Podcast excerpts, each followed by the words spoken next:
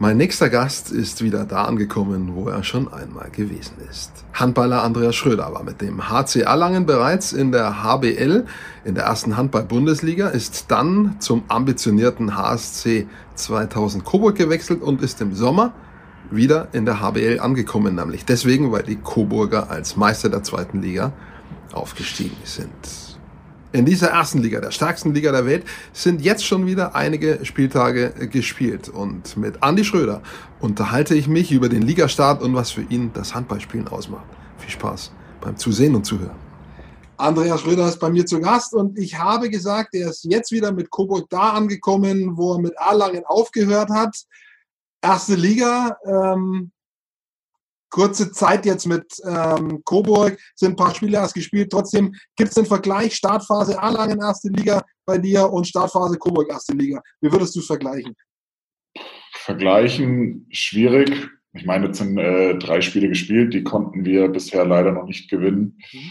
Aber ja, ich glaube, wir sind auf einem guten Weg. Ähm, ich weiß nicht, wie es so in meinem ersten Jahr in Erlangen war. Ich glaube, da hat, haben wir direkt das zweite Spiel gewonnen, auch auswärts. Also so ganz vergleichen lässt sich noch nicht. Ich finde auch, ja, es ist schwierig nach drei, drei Spielen schon eine Tendenz zu sagen, aber wie ich schon gesagt habe, wir haben zwar die ersten drei Spiele gewonnen, äh, verloren, aber ich denke, wir hatten immer eine Chance und ja, da müssen wir eben weiterarbeiten, um dann am Ende äh, auch Spiele zu gewinnen. Du bist direkt auf die Ergebnisse raus im Vergleich. Äh, man kann den Vergleich aber auch anders ziehen. Zum Beispiel äh, im Sport. Ja, ist er nochmal körperbetonter geworden, ist er schneller geworden. Und Erlangen hatte ja auch nochmal zwei Vorgängerstationen bei dir, erste Liga mit Gummersbach und äh, Neuhausen. Ähm, wie würdest du vergleichen, hat sich der Handball entwickelt in dieser Zeit, so ab 12, 13, wo du angefangen hast, erste Liga zu spielen, bis jetzt?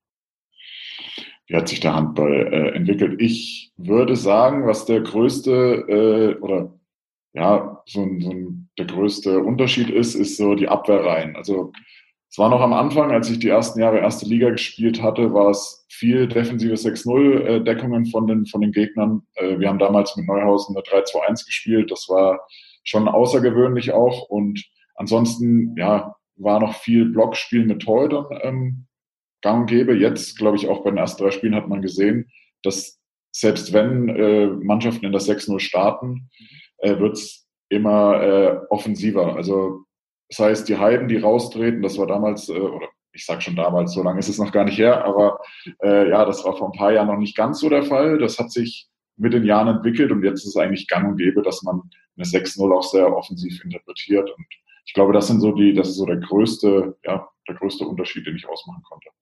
Und für mich als Zuschauer, das ist aber gefühlt, das kann ich jetzt statistisch nicht belegen, ist der Sport nochmal tatsächlich äh, gefühlt sind die Spieler nochmal fünf Zentimeter größer geworden, nochmal irgendwie zehn Kilo mehr an Muskelmasse auch. Also hat sich körperlich auch nochmal was getan. Ist das richtig oder ist das so, ist das nur gefühlt? Hm, nee, ich glaube schon, dass man, also das ist ja allgemein im Sport, glaube ich, so eine, so eine ja, Entwicklung, dass man einfach durch die Sportwissenschaft, die immer, immer äh, schneller irgendwie neue Sachen rausbringt, auch neue Trainingsmethoden hat und dadurch ist das Ganze schon, also die Spieler werden, glaube ich, schon nochmal stärker, schneller, schwerer. Ob sie größer werden, das weiß ich nicht. Das äh, glaube ich gar nicht mal, aber ich glaube schon, dass so äh, einfach dieses Athletiktraining oder ja, der athletische Part nochmal ein bisschen äh, extremer wurde, ja.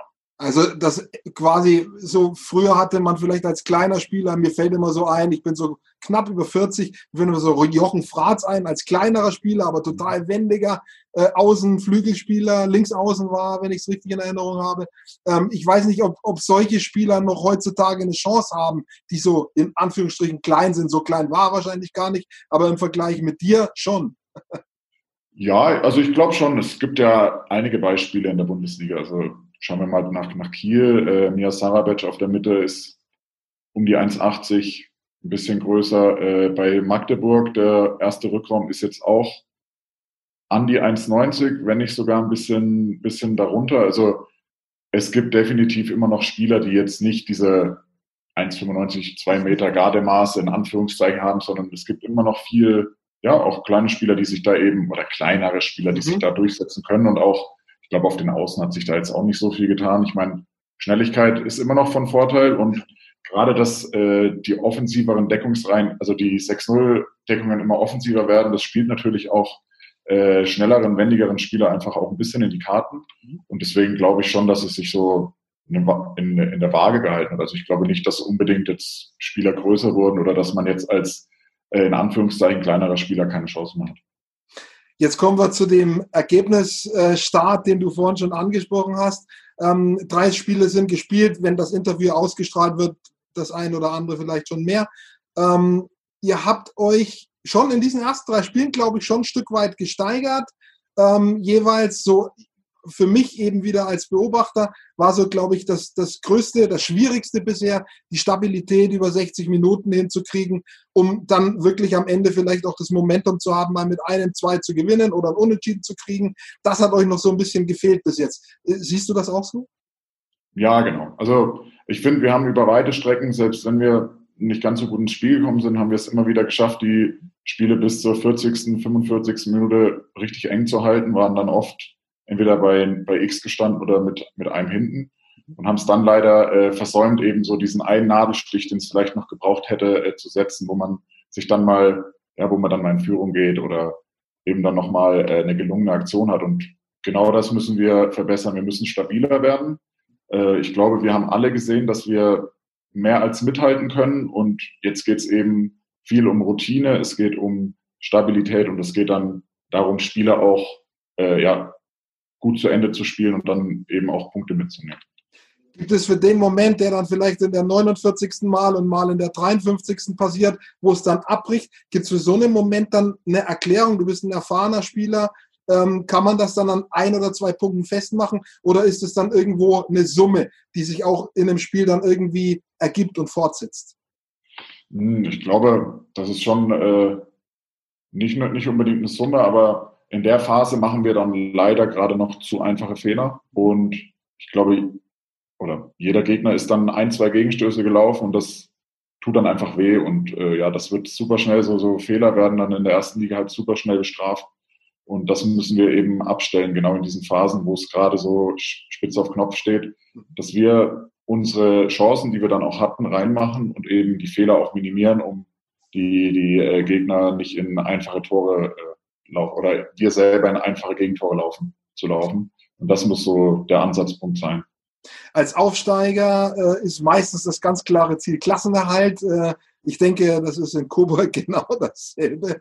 Ähm, wie schafft man es vielleicht darüber hinaus, außer sich dieses Ziel zu setzen, ja, so eine Art, ich, ich habe in anderem Zusammenhang vor ein paar Tagen das Beispiel Union Berlin äh, ist mir eingefallen. Die haben es irgendwie geschafft, eine, eine Saison stattfinden zu lassen, äh, wo die irgendwie gefühlt ohne Druck gespielt haben. Die haben irgendwie sich auf jedes Spiel gefreut, jedes Spiel auch mit Freude gespielt. Im Umfeld ist kein Druck entstanden. Dadurch ist irgendwie hat sich so eine Gesamtlage ergeben, die es am Ende denen den Klassenerhalt gebracht hat. Wie, wie kann man sowas entstehen lassen? Auch da, du bist erfahren, hast auch andere Teams gehabt. Ähm, was würdest du sagen, wie kriegt man das am besten hin? Das ist nicht einfach.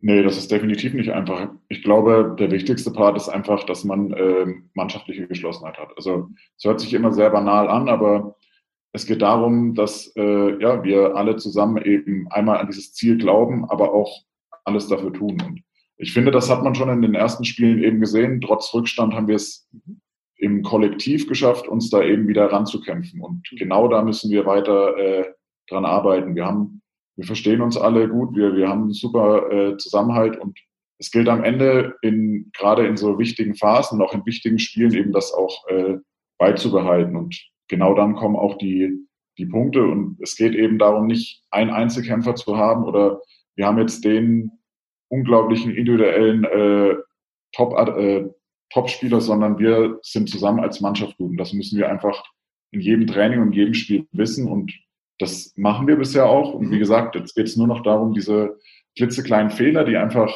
noch passieren, äh, abzustellen und da eben konstanter, aber auch äh, ja einfach so bisschen reifer zu werden. Und das hat sich jetzt von Spiel zu Spiel auch schon ergeben. Und das finde ich ist eine super ja, schon mal ein super Lernprozess und der muss jetzt weiter einfach stattfinden. Gibt es sowas wie einen Flow, der jetzt, dieser Flow, der nicht von Ergebnissen abhängt, der eben genau durch sowas entsteht, durch so einen Mut, durch so eine Stimmung und der auch im Umfeld dann zu spüren ist? Würdest du das so bestätigen? Ja, auf jeden Fall. Also bisher habe ich noch keine negativen Stimmen gehört vom, vom Umfeld und ich glaube auch, alle um uns herum glauben an das, was wir als Team können. Und genau das ist für uns auch wichtig zu wissen, dass alle zusammenstehen. Es geht da nicht nur um die Mannschaft auf dem Feld, es geht auch um, um alle anderen. Und ich finde auch beim ersten Heimspiel hat man das, das super gesehen, äh, wie wir, ja, wir hatten keinen tollen Start erwischt und sind dann in der 45. oder so wieder rangekommen und ja, die Halle war da und auch nach dem Spiel hat man trotzdem gemerkt, dass die ja, Zuschauer natürlich, wie wir auch enttäuscht waren, aber trotzdem gerade diesen Charakter, den wir gezeigt haben, auch äh, ja, gesehen haben und uns das auch zu spüren gegeben haben.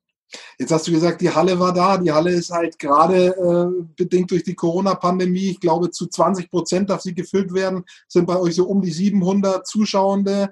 Äh, mehr können leider nicht rein. Und es stellt sich die große Frage, ob es dabei bleiben kann oder ob es mhm. im Zusammenhang mit steigenden Zahlen auch wieder nach unten geht auf Nullwert.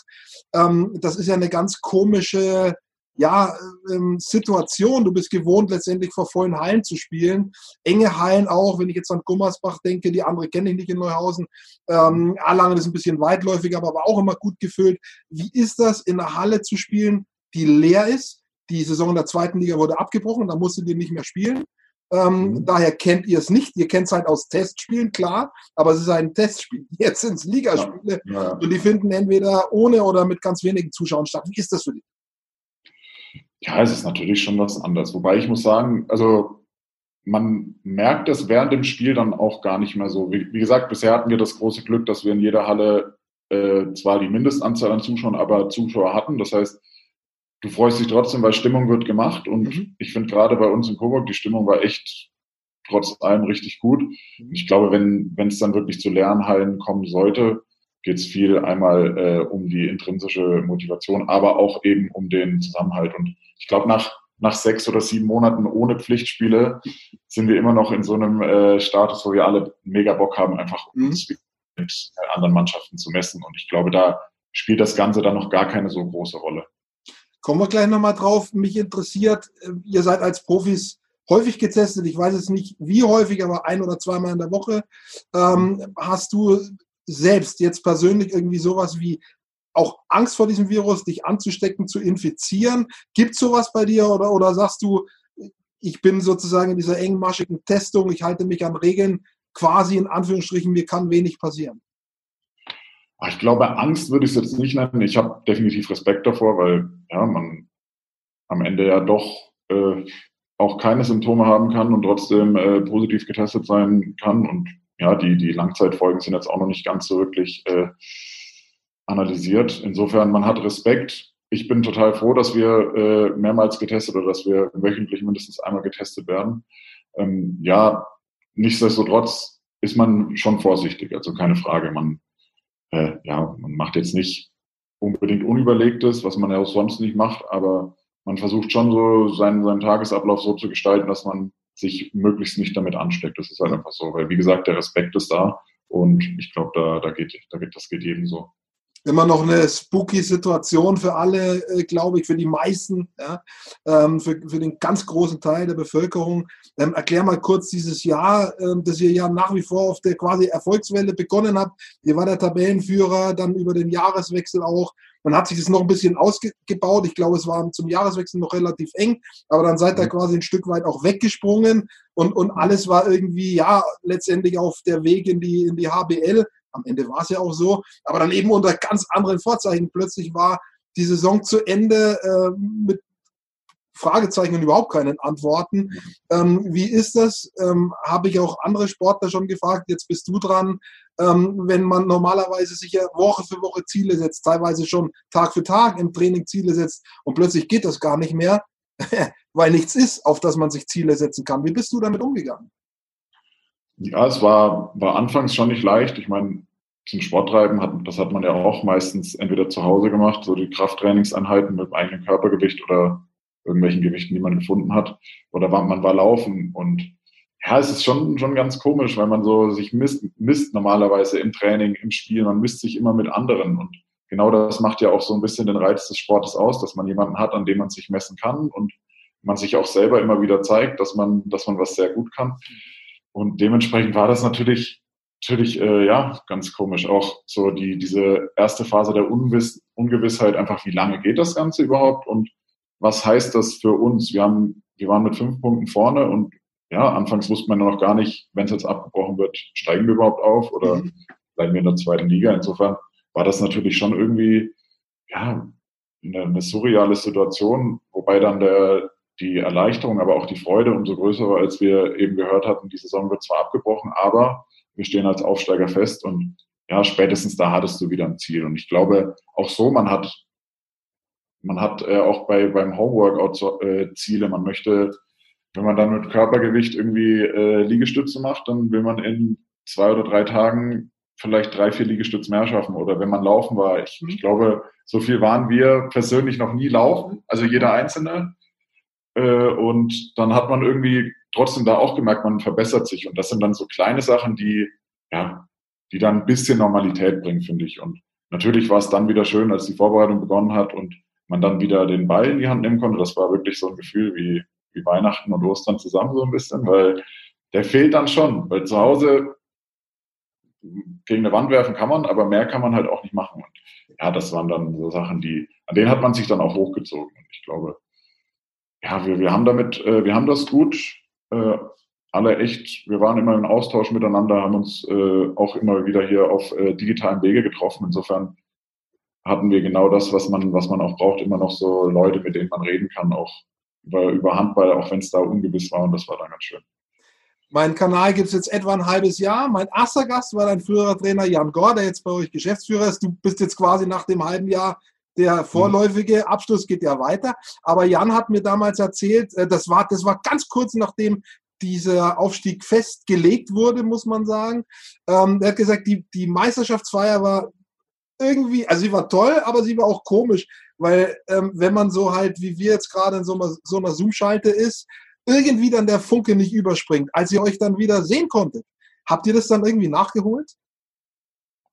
Ja, nicht wirklich. Also es ging ja, es geht ja trotzdem eigentlich nicht. Und mhm. ich meine, da, da geht es eben wieder darum, diesen Respekt vor dem mhm. ja, Coronavirus einfach, dass man da jetzt nichts in Anführungszeichen unnötig Dummes macht. Aber zu dem Thema, natürlich ist es ein bisschen, bisschen was anders, wenn man sich digital trifft. Wir waren dann alle, alle online. Mhm. Man merkt aber normalerweise, du unterhältst dich ja mit irgendjemandem dann auch mal persönlich. Also so der, jemand, der neben dir sitzt oder, und das geht da halt nicht, weil jeder kriegt dann, oder so viel Redeanteil kann ja gar nicht, gar nicht jeder haben. Insofern ist das natürlich ein bisschen eine außergewöhnliche Situation gewesen. Aber ja, ich denke, wir, wir müssen einfach schauen, dass wir jetzt äh, eine gute Saison spielen. Dann können wir das vielleicht sogar doppelt nachholen. Das wäre natürlich das Beste. Wäre schön, würde mich freuen. Und Andi, äh, äh Andi Jan Gore hat gesagt, auch er hofft, vielleicht könnt ihr dann den Klassenerhalt zur Meisterschaftsfeier machen nächstes Jahr auf dem, genau. auf dem Marktplatz. Das ist die Hoffnung. Das wäre toll, wenn das funktionieren genau. würde. Ähm, in der Phase jetzt, ähm, dann im Sommer, gab es für dich, gab es für Coburg äh, mal auch eine Phase Unklarheiten, ob es überhaupt weitergeht. Ganz viele Vereine hatten diese Unklarheit. Explizit zum Beispiel in Bayreuth wurde das öffentlich auch gesagt. Ähm, wenn hier nicht alle an einem Strang ziehen, wird es eng, die Organisation über diese äh, Welle drüber zu bringen. Anderen Vereinen ähnlich. Selbst der große FC Bayern München sagt, äh, uns entgeht extrem viel Geld, die können das ab, ja. Aber also es gibt große Probleme in dem Zusammenhang. Ähm, Gab es da auch Unsicherheiten in Coburg? Ja, ja, also es gab definitiv Gespräche und mhm. ich glaube, das war, war allen bewusst, einfach weil es eben diese diese Situation der Ungewissheit einfach gab. Aber ich glaube, wir haben da auch alle an einem Strang gezogen und deswegen sind wir da definitiv guter Dinge. Und man kann das ja überhaupt nicht einschätzen, wie lange das Ganze noch, noch andauert. Insofern müssen wir mal schauen, wie das, wie das weitergeht. Aber also wirkliche Ängste hatte, glaube ich, keiner von uns, weil wir von Anfang an wussten, wir waren, wie gesagt, eigentlich wöchentlich im Austausch, dass wir an einem Strang ziehen. Das haben wir gemacht. Und das spricht auf jeden Fall für eine seriöse Planung auch und äh, Disposition in Coburg, dass das auf gesunden Füßen steht. Ähm, das war sicherlich auch ein Grund für dich, dahin zu gehen. Ähm, und äh, was waren weitere Gründe, warum du gesagt hast, Erlangen weg? Grundsätzlich war das erste Liga, du warst schon da und hast dann erstmal nochmal einen Schritt zurück gemacht, nochmal ein Jahr zweite Liga. Was waren für dich die Beweggründe?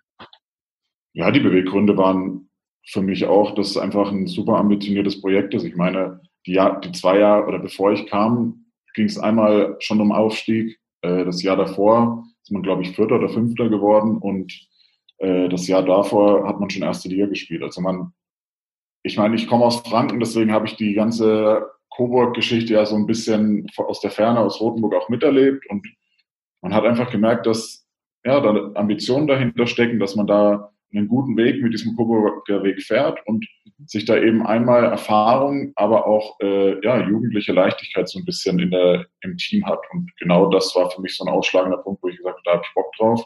Ich möchte da mithelfen, den Aufstieg äh, zu schaffen. Und ja, am Ende ist es natürlich super. Also es war bitter, dass man es nicht sportlich geschafft hatte, aber ich denke trotzdem verdient aufgestiegen sind. Und ja, das waren so die Beweggründe, einfach da in, eine, in ein ambitioniertes Projekt mit mhm. Ja, einem, einem, guten Weg zu gehen und da mitzuhelfen, die, die Ziele zu erreichen.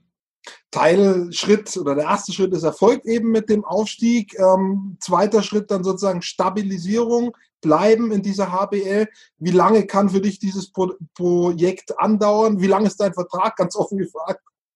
Ja, mein Vertrag läuft jetzt am Ende des Jahr, äh, der Saison aus. Mhm. Aber ich glaube, das Projekt kann definitiv anhalten. Wir haben eine gute Mannschaft, die den Klassenhalt schaffen kann und das ist unser aller Ziel. Und ja, dann wird man sehen, wie sich das Ganze auch entwickelt. Wie gesagt, es ist echt schwierig, glaube ich, gerade so richtig in die Zukunft zu, zu blicken und zu sagen, in fünf Jahren passiert das und das, weil man einfach viele Unsicherheiten noch hat. Man kann gerade nicht ganz so gut planen, auch wie sieht das aus, wann kommen wieder, wann kann man wieder volle Zuschauer reinlassen und so. Aber ich glaube schon, dass man dieses dass man sich in der ersten Liga halten kann, definitiv. Wenn man das Sportliche gerade nicht so leicht planen kann, kann man vielleicht das Persönliche dafür etwas leichter planen. Und weiß ich nicht, äh, sagst du mir vielleicht gleich, was sind deine Pläne für die Zeit nach dem Handball? Inwiefern bereitest du sie schon vor? Du wirst dann nächstes Jahr, glaube ich, 31, ja, wenn es richtig ist. Im nächstes Jahr ist erst 30. Erst 30. Alles klar, habe ich irgendwie falsche Informationen. Aber äh, ganz weit bin ich nicht davon entfernt. Also so langsam tatsächlich äh, musst du sicherlich auch drüber nachdenken, was, was könnte danach stattfinden. Was, was hast du für Ideen? Was, was sind für Pläne da, wenn es Pläne sind? Hm, es sind jetzt noch keine konkreten Pläne, wobei ich, äh, also meine, meine Bachelorarbeit jetzt dieses oder im nächsten, Mitte nächsten Jahres abgeben möchte. Mhm. Und ja, dann werde ich mich auf jeden Fall in ein bisschen, oder ich, ich möchte schon in den Wirtschaftsbereich. Ich habe gerade den Schwerpunkt äh, Personalmanagement so, äh, abgelegt, was ich ein sehr spannendes Thema finde, einfach ja, mit Menschen zu arbeiten. Ich meine, man hat täglich als, als Sportler auch mit Mitspielern, mit Trainern, mit allen möglichen Menschen zu tun und das finde ich ein super spannendes Thema und da könnte ich mich schon drin sehen, da auch irgendwo in einem Unternehmen oder so äh, teil, zu, teil zu sein, definitiv. Also so gesehen, du bist prepared, ja. Äh, du machst was, was auch im Handball schon relativ üblich ist, eben nebenbei ein Studium zu machen, Basketball. Ich habe jetzt erst vor kurzem den Basketball an die Seifert getroffen, macht auch ein Studium nebenbei, macht seinen Master. Ist das auch für dich noch was, den Master oben drauf zu machen? Ja, also das ist schon angedacht, dass ich eben meine, meine Bachelorarbeit nächstes Jahr dann äh, abgebe, dann mein Bachelorstudium abschließe und mich dann noch an den Master, Master ransetze, weil einerseits, ich glaube, ja, das ist ein gutes Standbein, das man dann einfach hat nach der Karriere und die Zeit ist da. Also es, ich habe ich es jetzt lange über, oder ich habe bisher kein Fernstudium gemacht, sondern eigentlich immer Präsenz. Ja.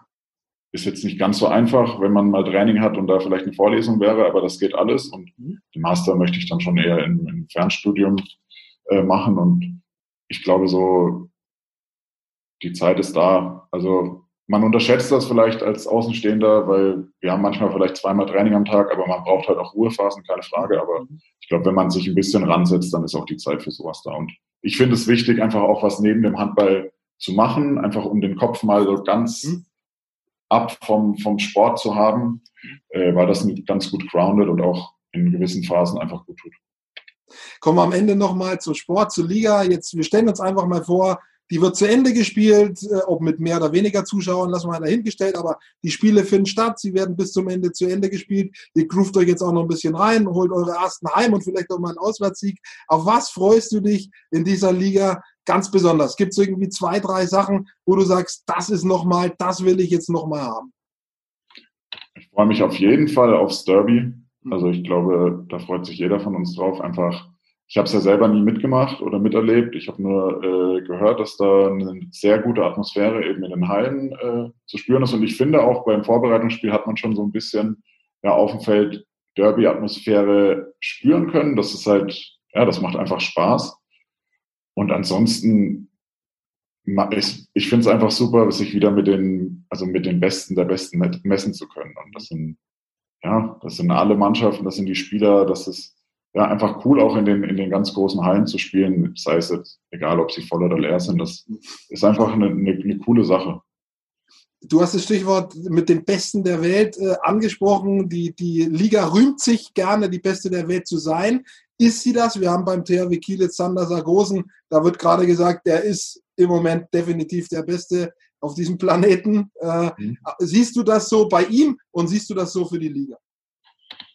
Ich habe selber ja noch nie gegen ihn gespielt, deswegen kann ich es sagen, aber ich, so was man, äh, was man äh, sieht, glaube ich schon, dass er auf jeden Fall mit zu den Besten äh, der Welt zählt. Und was die beste Liga, ich glaube, es ist einfach die ausgeglichenste Liga. Also ich meine, jetzt hat man es am Wochenende wieder gesehen, Wetzlar gewinnt mit zehn zu Hause gegen oder mit neun zu Hause gegen Kiel.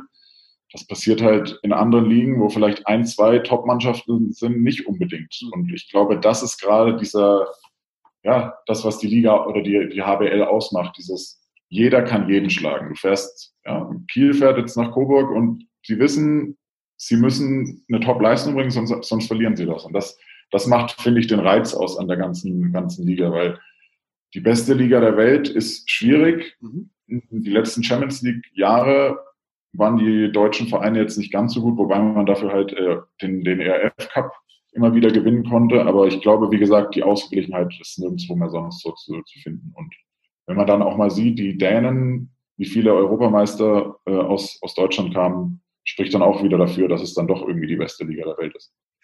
Das ist ein perfektes Schlusswort. Äh, ich danke dir für die Einschätzungen. Ich wünsche dir, dass du von diesem Jeder kann jeden schlagen, dass du mit Coburg davon profitieren kannst bald, dass ihr auch äh, kleinere und größere schlagen könnt auf jeden Fall. Ich bin mir sicher, ihr werdet das, auch, werdet das auch machen. Und diesmal bleibt ihr auch drin mit dem HSC. Vor vier Jahren hat es nicht ganz geklappt, aber jetzt wird es klappen und dann gibt es äh, im nächsten Jahr die Feier hoffentlich auf dem Marktplatz und vielleicht mit viel Glück ohne Abstandsregeln und dann mit ordentlich äh, ja, Feierlaune. Ähm, ich wünsche dir viel Erfolg, Verletzungsfreiheit, bleib gesund. Vielen Dank. Und ich danke dir für deine Zeit. Äh, Sehr gerne. Und dann auf geht's. zu so neuen, ist es. Zu neuen Danke dir. Ja. Bis dann, Andi. Ciao. Ciao.